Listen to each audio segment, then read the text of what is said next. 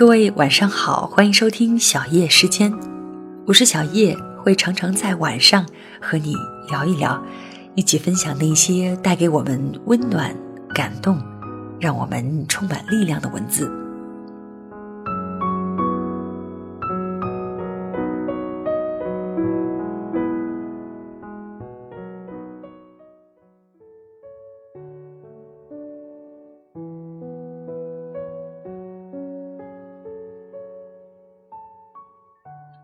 今天要和大家分享的文章，题目叫做《再过几年你会过怎样的生活》，作者晚意。即使不能万事如意，至少还可以在追梦的道路上，做好最充分的准备和最坏的打算，以这样的姿态去迎接自己最想要的生活。据说这世上只有一种成功，叫用自己喜欢的方式过一生。闺蜜的公司有位很励志的惠子姐姐，我最近刚刚听来的故事。两千年的时候，惠子还是个才毕业没多久的油画系师范生，因为不想做老师，所以去了深圳打拼。她做过卖房子的，在打印店打过工。后来听朋友爸爸说北京的机会比较多，于是毅然只身北上。二零零七年的时候，他在北京买了自己的第一套小房子，而时隔十五年的现在，他已经拥有了自己的家庭、自己的大房子，也拥有了自己的事业、自己的设计公司。我问他：“你这么努力，动力是什么？”是因为家庭有压力，还是自己天生就这样？他说：“其实自己算是个在蜜罐里长大的小孩，从大学开始，他就一直马不停蹄的实习、工作、进修，找各种各样的兼职，从来没停过，完全是自己与生俱来的本能。每过两到三年，他就会问自己一个问题：再过几年，我会过着怎样的生活？”另一位朋友拉面姐，因为我们是和朋友一起吃拉面的时候认识的。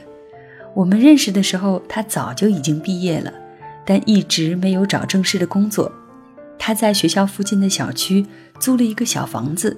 平常就跟着老同学做做项目，或者给出版社画插画。我去过她住的地方，那里有电脑，有手绘板，有扫描仪，还有各种各样好玩的小东西。我一直以为那只是他暂时的状态，因为我从小到大受到的教育，都是要追求稳定的生活，毕业不找工作，别开玩笑了。认识他好几年之后，某天突然想起他来，我和当初介绍我们认识的朋友提起他的情况，朋友说他还是那样，自己在家接活干喽。我很惊讶地问他：“为什么不找工作呀？”不喜欢呗。他以前也上过班，但是做几天班就受不了了，所以就自己在家接活干喽。现在想想，我已经认识他有五年有余了。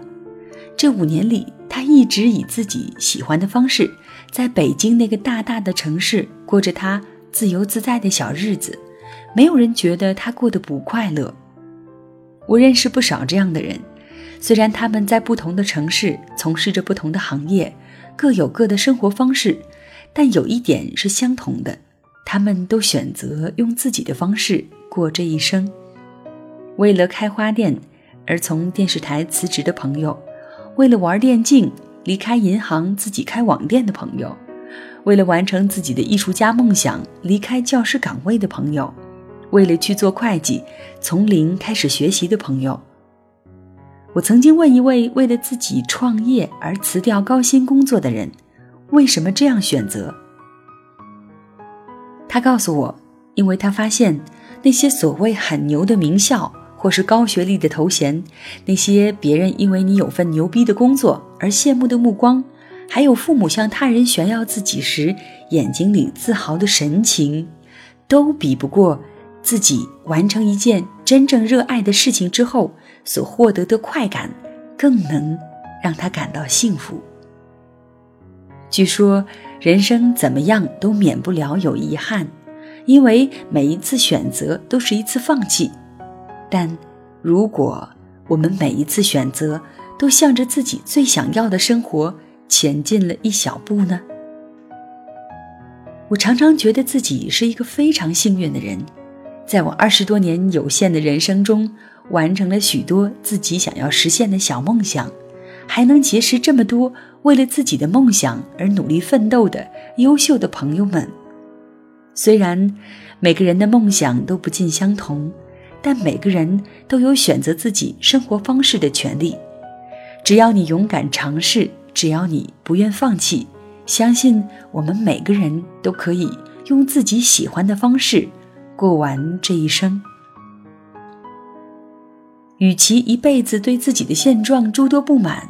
不如就在还输得起的年纪任性一回。即使不能万事如意，至少还可以在追梦的道路上做好最充分的准备和最坏的打算，以这样的姿态去迎接自己。最想要的生活。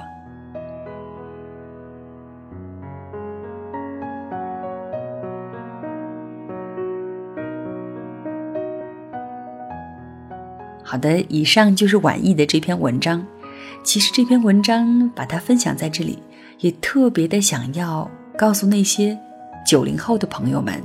二十多岁还正是想做什么就可以去做的年纪。所以，不妨趁着二十多岁还输得起、还可以从头再来的年纪，努力去追寻自己想要的生活，而不是过早的禁锢在一份所谓的安稳的生活当中。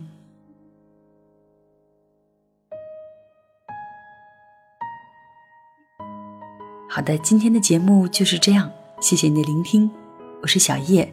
欢迎你在喜马拉雅搜索“小叶三二一”找到我，添加关注，或者在新浪微博搜索“一葱蓝”给我留言。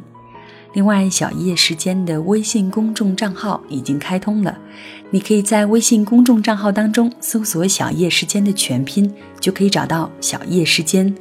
我会定期把节目文稿分享在。微信公众的平台，另外你也可以在微信公众平台通过点击阅读原文来收听到每一期的节目。